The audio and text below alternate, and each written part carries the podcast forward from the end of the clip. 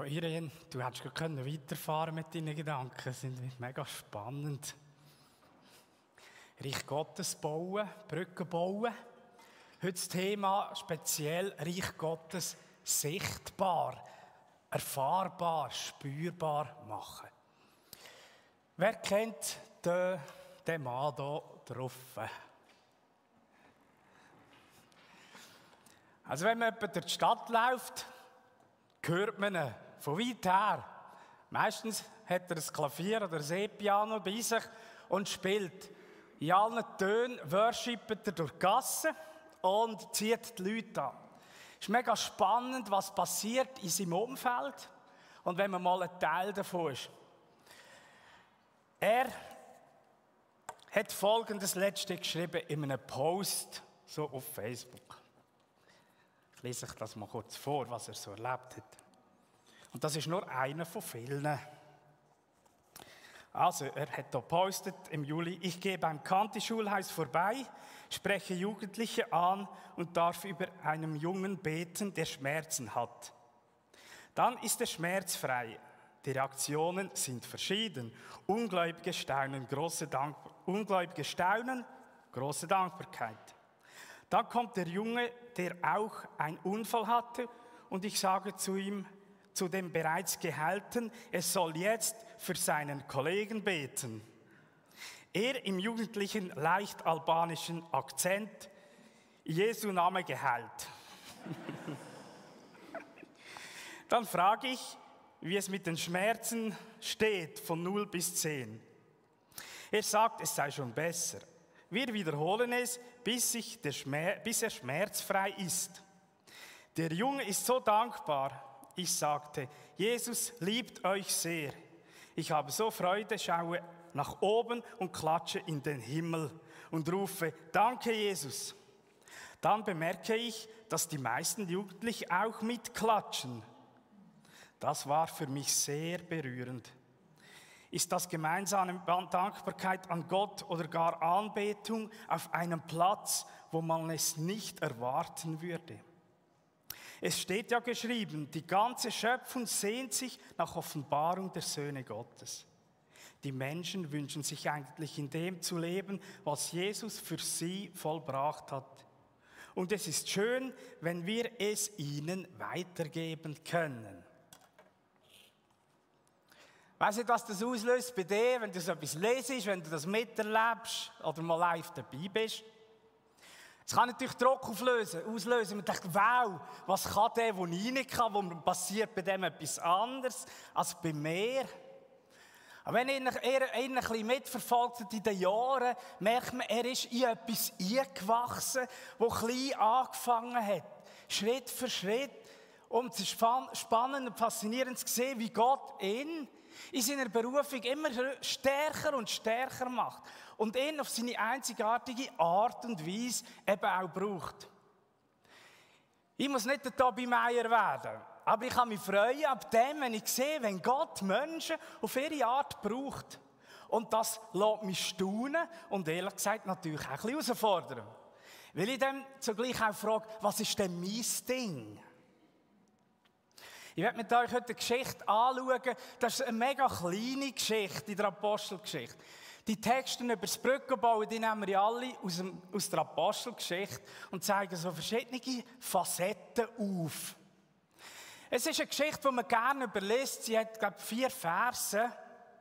Und es wird sehr nüchtern etwas geschildert. Aber wenn man sich das vorstellt, was da passiert ist in diesen Versen, ist das einfach gewaltig. Also, das steht im Apostelgeschichte 9.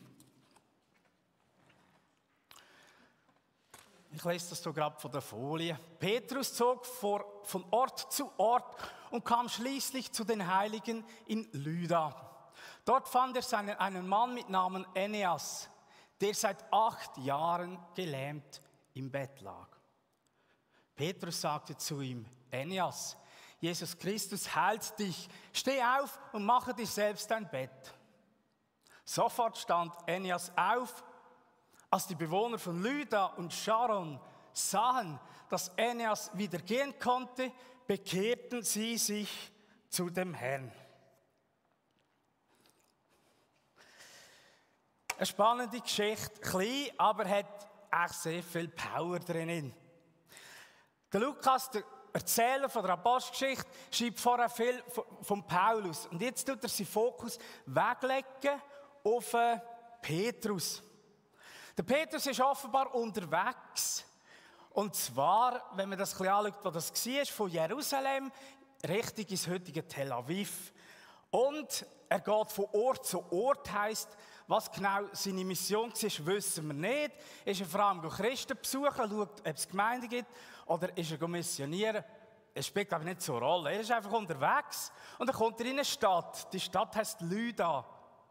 Das ist das heutige Lot. Das ist ganz in der Nähe vom Flughafen Ben Gurion, also vom Tel Aviv Flughafen. Er kommt dort an und dann wird kurz und einfach geschildert, was passiert. Man denkt sich ja vielleicht zuerst, okay, das sucht man vielleicht mal die Gemeindeleitung auf. Man schaut mal, wer hat sich da vorbereitet, wo kann ich sein. Aber nein, er geht schnurstracks auf einen Menschen, der eigentlich unscheinbar abseits vom Leben steht und schenkt dem die volle Aufmerksamkeit. Und das ist mega spannend. Und das löst sehr viel aus. Schauen wir also kurz an, da, um wie fast für Leute handelt es sich da in dieser ganzen Geschichte. Es sind verschiedene Personengruppen. Fangen wir an mit, es heißt die Heiligen. Das ist ein, spezieller Name. Bis jetzt sind die Heiligen immer das Volk Israel gewesen. Und da heißt jetzt die Heiligen, wir nehmen an, das sind Menschen, die eben Christen geworden sind und äh, zu einer Gemeinde gehören. Ich jetzt die mal hier ein. Also wir können sagen, da hat es eine Gemeinde in Lüda. Die Gemeinde ist vermutlich schon vor, ähm, vor 44 nach Christus gegründet worden.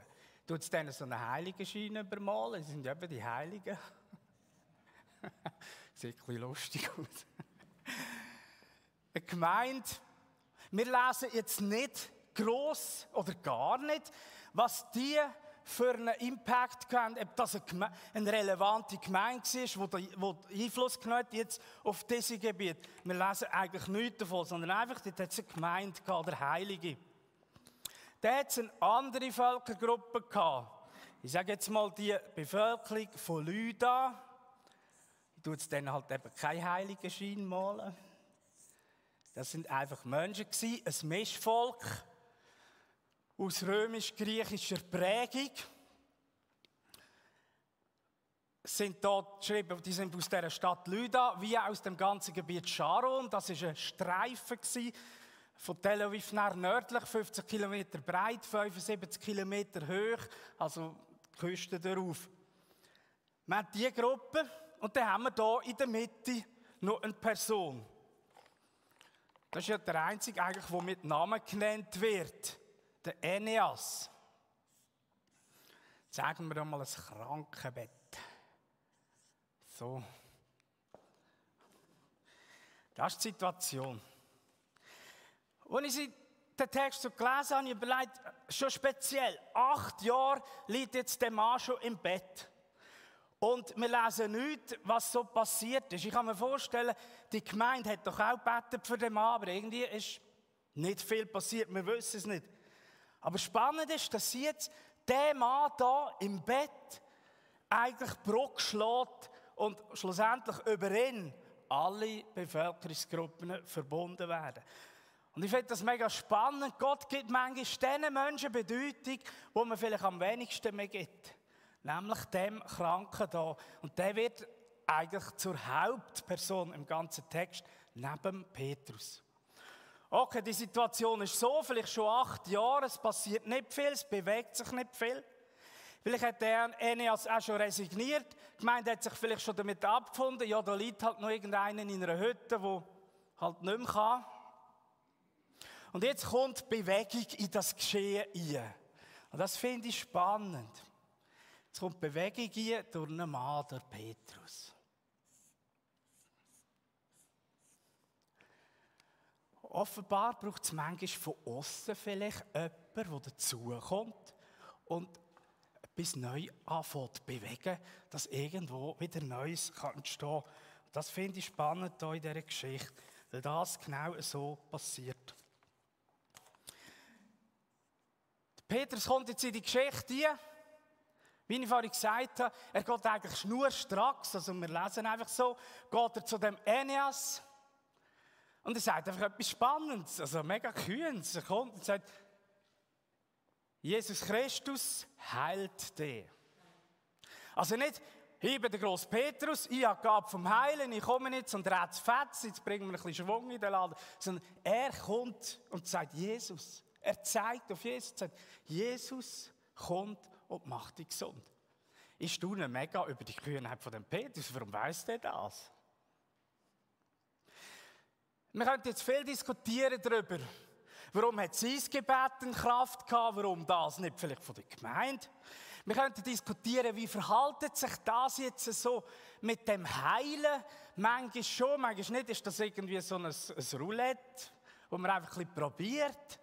Wir könnten diskutieren, ob wir heute in einer anderen Zeit leben als damals. Ich werde gar nicht groß auf diese Fragen eingehen, sondern es gibt eine Aussage, wo Jesus macht, wo sehr ähnlich ist. Nämlich, wo er die Jünger aussendet. Und zwar im Lukas 10, 8 und 9. Da sagt er zu den Jüngern, wenn ihr in eine Stadt kommt oder in eine Stadt euch willkommen heißt, dann esst, was euch vorgesetzt wird. Kann noch eine Herausforderung sein. Gestern haben wir Insekten essen auf unserem Ausflug. Und dann sagt er, heilt die Kranken und sagt, das Reich Gottes ist nahe bei euch. Also offenbar ist normal, geht her, heilt Kranke. Er sagt ja nicht wie, macht es einfach. Und dann redet drüber. Das Reich Gottes ist nahe. Und über das werde ich mit euch reden. Reich Gottes ist nahe. Das ist etwas, was Jesus extrem ausmacht. Wo Jesus angekommen ist, hat er Menschen gelehrt, dass es eine andere Kultur gibt, eine andere Art von Leben, eine andere Art von Denken, nämlich Reich Gottes Kultur, wo mit dem Denken anfängt, wo bei den Menschen eine andere Perspektive gibt. Und die Folge davon ist, dass sie auch anfangen anders denken und anfangen anders handeln. Und Jesus gibt eigentlich den Jüngern den Auftrag, werdet Brückenpfeiler, dort, wo ihr seid, dort, wo ihr lebt, denn Reich Gottes wohnt in euch. Der Heilige Geist wohnt in euch, wo ihr ankommt, passiert etwas in eurem Umfeld, weil ihr ein Stück Reich Gottes vermittelt. Ohne Druck, ohne Zwang, wenn du ein Kind Gottes bist, bist du ein Teil vom Reich Gottes. Das ist einfach so. Also muss es einfach so mal einen Unterschied ausmachen, ob du dort bist oder nicht dort bist. Weil Gott will sich durch dich in dieser Welt manifestieren und zeigen. Beim Tobi Meier drückt sich das so aus, indem er auf der Straße die Lieder singt. Wir sehen, wie die Jungen runterknäulen und Gott anbetet. Das muss ja nicht jeder so machen. Aber frag dich, was ist dein Ding? Wie will Gott durch dich Reich Gottes sichtbar machen in dieser Welt. Was ist deine Art, dein Wesen, deine Persönlichkeit? Und er sagt den Jüngern eigentlich, fängt doch mit dem Denken an. Weißt du, wer du wirklich bist in Jesus? Weißt du, was es bedeutet, wenn du in eine Situation ankommst und dort Reich Gottes Perspektive vermittelst? Mit deinem Wesen, mit deinem Sein?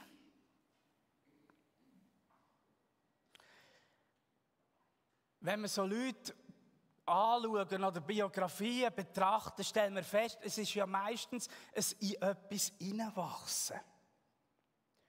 Und das ist vielleicht auch, oder ist garantiert in unserem Leben so.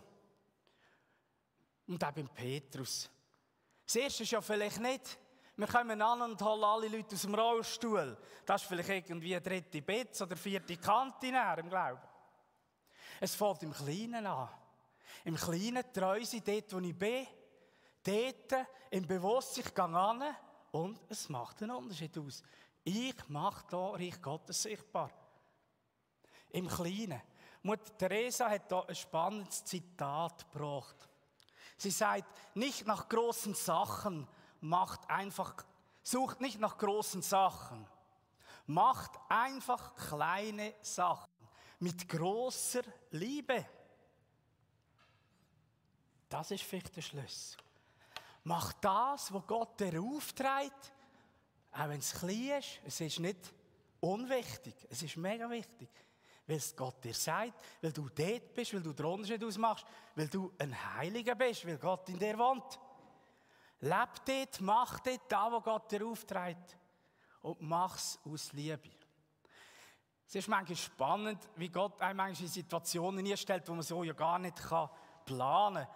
Die Woche bin ich an einem Geburtstagstisch gehockt und da ist wie ein Mann gehockt, ein unscheinbarer Mann. Und im Gespräch hat sich herausgestellt, das ist einer von diesen grossen Spielervermittler, Fußballspielervermittler und ähm, Schiedsrichter, nein, nicht Schiedsrichter, Trainervermittler von der Schweiz. Es hat nicht viel gebraucht, und wir sind ganz tiefst über den Glauben zu reden gekommen. Das ist eine Gabe, die ich habe. Das, es braucht nicht viel, ich kann mit Menschen über den Glauben reden. Und ich frage ihn natürlich auch, ja, wie kommst du zu dem, dass du so einen Job machst und dass du auch Erfolg hast?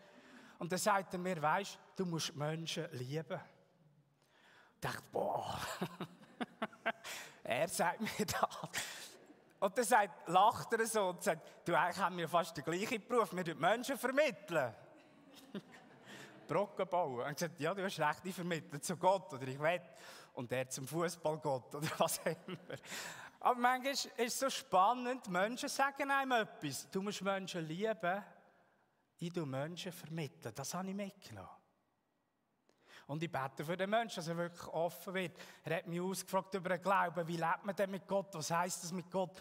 Zu beten, zu diskutieren. Das ist mega spannend. Ich hätte mir das nie aussuchen aber ich wusste, jetzt bin ich da, weil Gott will, dass ich Brücke schlagen kann zu einem Menschen, den ich ja selber gar nicht organisieren könnte. Das hat mit mir an sich gar nichts zu tun. Aber ich darf Brückenbauer sein, darf Reich Gottes vermitteln. Dort, wo ich bin. Ich glaube, das fängt ja an mit meinem Sein, mit meiner Haltung. Ich habe meine Füße am Boden, ich stehe im Leben, bei den Menschen. Ich liebe sie und wir dienen ihnen. Mit dem, was wir sind und haben. Aber mit dem Kopf, also sind wir nicht abgehoben, aber wir haben eine Perspektive, Reich Gottes. Und diese Perspektive können wir immer wieder reinbringen, wenn wir mit Menschen da sind. Wenn wir Menschen besuchen, wenn sie krank sind. Wenn wir mit ihnen beten. Wenn wir ihnen Perspektiven öffnen. Wenn wir einfach treu sind, Menschen begleiten. Und einfach durch meine Art, durch mein Begleiten, durch meine Treue, Wesen Gottes sichtbar wird, Liebe Gottes sichtbar wird. Aber spannend ist, dass Jesus sagt, du nicht nur handeln, sondern lehre auch reden. Sag ihnen auch, das ist Reich Gottes. Die einen reden immer nur und sie leben vielleicht immer nur. Ich glaube, es ist ein Schlüssel, das irgendwie auch zusammenzubringen. Wir dürfen handeln und reden. Vielleicht liegt der Fokus mehr beim einen oder beim anderen, aber ich glaube, in der Kombination ist es mega wichtig. Manchmal ist es daran, dass wir auch reden und manchmal ist es daran, dass wir schweigen, weil der redet unser Leben vielleicht stärker, als wenn wir nachher das Maul auftun. Aber dort, wo du bist, Reich Gottes sichtbar machen. Frag dich zum Beispiel, wenn du in den Beruf gehst, wenn du in einer Situation bist, Jesus, wie kann heute Morgen ein Stück von deiner Liebe, von deinem Wesen sichtbar sein, sodass das ein Türöffner wird, dass Menschen merken, wow, also wenn du so bist und du sagst, du lebst mit Gott, wie muss denn erst Gott sein? Der muss ja mega, mega sein. Sie schauen, wie wir umgehen mit Scheitern. Sie schauen, wie wir umgehen mit Fehlern. Wenn wir mal verfehlt haben, dass wir uns entschuldigen wie wir sind. Also egal eigentlich, wie, wo in welcher Situation. Du kannst Reich Gottes Duft versprühen mit deinem Wesen. Aber ich glaube, es ist mega wichtig, dass wir in dem Bewusstsein einfach im Alltag leben und uns überraschen was Gott macht. Ja, manchmal kann es bedeuten, auch zu beten oder den Leuten das Gebet anzubieten. Und sie so ja, glauben, dass Gott übernatürlich eingreift, Wunder tut. Und wenn ein Mensch Gott erlebt so, auch wenn er ihn ja bis jetzt nicht kennt das macht mega oft, also das können wir bei Jesus abschauen, er hat oft so gehandelt, dann haben die Leute Fragen und dann kannst du reden. Es ist eigentlich sehr effizient so. Ich habe einen Bericht gefunden, der mich eigentlich spannend gefunden hat, was es wirklich bedeutet, so Reich Gottes ähm, Kultur zu leben. Und zwar äh, ein Bericht vom Dinosius, das ist ein äh, Bischof in Alexandria. Das ist ein alter Bericht und zwar 165 nach Christus ist im römischen Gebiet eine riesige Pandemie ausgebrochen. Also es sind ein Viertel bis ein Drittel der Menschen sind gestorben. Wir müssen uns mal das Leid vorstellen. Wenn wir jetzt schon nur an Corona denken, was das gemacht hat. Und es sind so viele Leute gestorben. Rom hat es am meisten getroffen. Also der normale Bürger in Rom hat was gemacht? Er ist geflüchtet, oder? Abgehauen aus der Stadt raus. Und dann hat es eine Bevölkerungsgruppe gegeben, die hat anders reagiert. Und der Dinosius beschreibt die Bevölkerung. Ich lese das vor, also das ist ein sehr altes Schreiben, ein Brief von 260 nach Christus. Da schrieb der Dinosius, die meisten unserer christlichen Geschwister bewiesen grenzenlose Liebe und Loyalität. Sie schonten sich nie und dachten nur an ihre Mitmenschen. Ungeachtet der Gefahren kümmerten sie sich um die Kranken und jedes ihrer Bedürfnisse.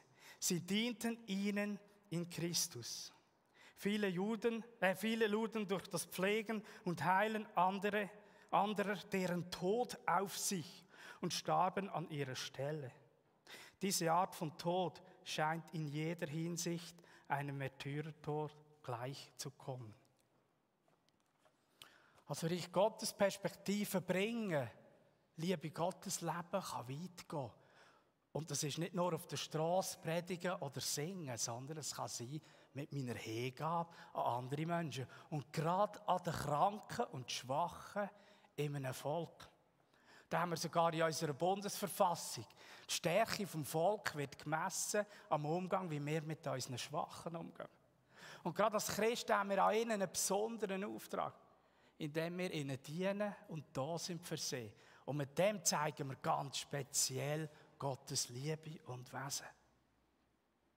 Wo hast du in deinem Umfeld Menschen, die vielleicht abseits stehen, einsam sind? wo du kannst eine Brücke bauen zu ihnen. Dann kommen wir also hier zurück. Der Petrus, er baut einen Brock eigentlich zum Eneas. Und das ist jetzt der zweite Teil. Er holt den Eneas zurück von der Isolation, zurück in die Gemeinschaft. Und das kann man auf den nächsten Versen oder an den zweiten Teil der Aussage von Petrus soweit feststellen. Die meisten Übersetzungen übersetzen doch ein speziell. In der Regel lesen ihr euch in der Bibel, Eneas, Jesus Christus heilt dich. Und dann steht, steh auf, und das ist soweit noch unverfälschlich. Und dann steht aber meistens, und mache dir selbst dein Bett. Oder roll das Bett zusammen. Respektive, nein, eben nicht. Wenn man es genau übersetzt, heißt, bereite aus dir selber. Aber was macht denn das für einen Sinn? Du musst ausstehen und etwas ausbreiten. Es müsste eher heißen, stand auf und tu dein Bett zusammenruggeln. Jetzt gibt es aber eine spannende Übersetzung, oder wenn man das überlegt, was ist denn eigentlich der Kern von dieser Geschichte? Der Kern von dieser Geschichte ist schlussendlich, dass wir als Reich Gottes immer einladen in die Gemeinschaft. Das ist immer ein Einladen zurück in die Gemeinschaft. Und im Orient war es so, dass man den Teppich ausgerollt hat, in diesem Häuschen, und das die Leute in die Gemeinschaft eingeladen hat, Platz zu nehmen auf dem Teppich. Und so macht die Übersetzung viel mehr Sinn, wenn es heisst, breite aus dir selber. Breit aus den Teppich und lade ihn zur Gemeinschaft. Du wirst wieder ein Teil der Gemeinschaft. Krank sein isoliert, krank sein macht einsam. Und das ist vielleicht neben dem Schmerz, wo Krankheit hat, der zweite Schmerz. Viele Leute sind isoliert, können nicht mehr teilnehmen, hocken vielleicht daheim oder sind irgendwo in einem Spital, in einem Pflegeheim oder irgendwo und können nicht mehr Teil sein für unsere Gemeinschaft. Reich Gottes lädt immer ein zurück, zurück in die Gemeinschaft. Und das ist der Fokus in dieser Geschichte. Lad Menschen ein, zurück in die Gemeinschaft, in die Familie Gottes, in deine Gemeinschaft und lad sie zurück ein zu Gott. Teil dein Leben mit ihnen, lass sie Anteil nehmen an deinem Leben, dass sie nicht vereinsamen. Und so macht der Text mega viel Sinn. Da sehen wir also eine weitere Brücke. Weil er geheilt wird und der Paulus, Petrus ihn auffordert, hey, mach einen Schritt in die Gemeinschaft, entsteht jetzt eine neue Brücke und er wird viel intensiver wieder ein Teil vom Leben, vom öffentlichen Leben oder vom Gemeindeleben. Jetzt haben wir noch die dritte Gruppe. Bis jetzt hat sich das alles so in den Klostermauern abgespielt, was gesagt. Jetzt hat das eine mega Auswirkung. Das ist schon spannend. Also es hat eine riesige Strahlkraft da. Das, was hier passiert, das gibt es Reden im Dorf und weiter raus, in dieser ganzen eben Sharon, eben 75 Kilometer darauf, ich weiß nicht, das wäre von da bis Chur oder so. Oder wie weit? Ich kann besser schätzen. Auf Zürich sind es 40 Kilometer. Bern. Auch so weit, hä? Der Petrus kommt, im Namen Jesu bist geheilt. Oder wir können einfach anders sagen, Reich Gottes passiert, es wird sichtbar und es hat eine mega Auswirkung. Es heisst, alle Menschen, natürlich das alle müssen wir vielleicht relativieren. Aber alle im Sinne von, wir nehmen es wahr und die Menschen heisst jetzt, die kommen alle zum Glauben. Jetzt gibt es einen Megabruck wieder. Ein Bruck, die kommen alle zum Glauben. Sag also nie, ja, was kann ich als einzelner Mensch schon anfangen? Was kann, was kann Gott mit mir schon machen? Gott hat den Petrus geschickt, obwohl es ein Masse von Christen hat dort. Und Gott braucht den Mann, wo man vielleicht schon abgeschrieben hat, im Bett und braucht dann, dass er eine Mega-Brücke baut zu diesen Menschen im ganzen Umfeld. Denk nie zu klein von dir, Gott könnte ihn nicht brauchen. Er hat den Mann im Bett gebraucht. Und je länger als der im Bett geblieben ist, je größer ist das Wunder geworden. Vielleicht bist du auch noch im Bett am Warten. Aber trau Gott zu, dass du ein Brückenbauer bist. Vielleicht durch dein Leid, das du hast. Und trau ihm zu, dass eine Veränderung kommt. Bet dafür. Bet, dass Gott dich braucht als Brückenbauer, egal wo du bist. Gott braucht dich, lass dich überraschen von ihm. Und dann bist du wirklich gespannt, was passiert. Das ist unsere Berufung, Gottes Brückenpfeiler zu dieser Welt, Reich Gottes sichtbar, greifbar zu machen. Leben wie Jesus, handeln wie ihn, aber auch darüber reden. Den Menschen sagen, schau, so ist Gott. Das ist das Wesen Gottes. Und dann lass dich überraschen, was passiert. Und mit dem schließe ich. Wo ist dran? Vielleicht bewusst dass du anstehst, vielleicht zwischen Menschengruppen und die verbindest, Frieden stiftest, ein Brückenbauer bist. Vielleicht im Gebet kämpfst um Menschen, in Riss stehst, Verantwortung übernimmst. Und was ist dein Ding? Wie braucht Gott dich? Er braucht jeden. Er hat auch den hier im Bett gebraucht. Er braucht jeden. Ohne Krampf, ohne Druck. Einfach auf eine einfache Art und Weise. Ich lade jetzt ein, ja, vor Gottes Thron zu kommen, im Gebet, im Worship. Wir haben auch zwei, die beten mit dir. Du kannst dich segnen, hinten während dem Lobpreis. Und ja, ich wünsche uns einfach eine kraftvolle Zeit jetzt auch, auch im Lobpreis.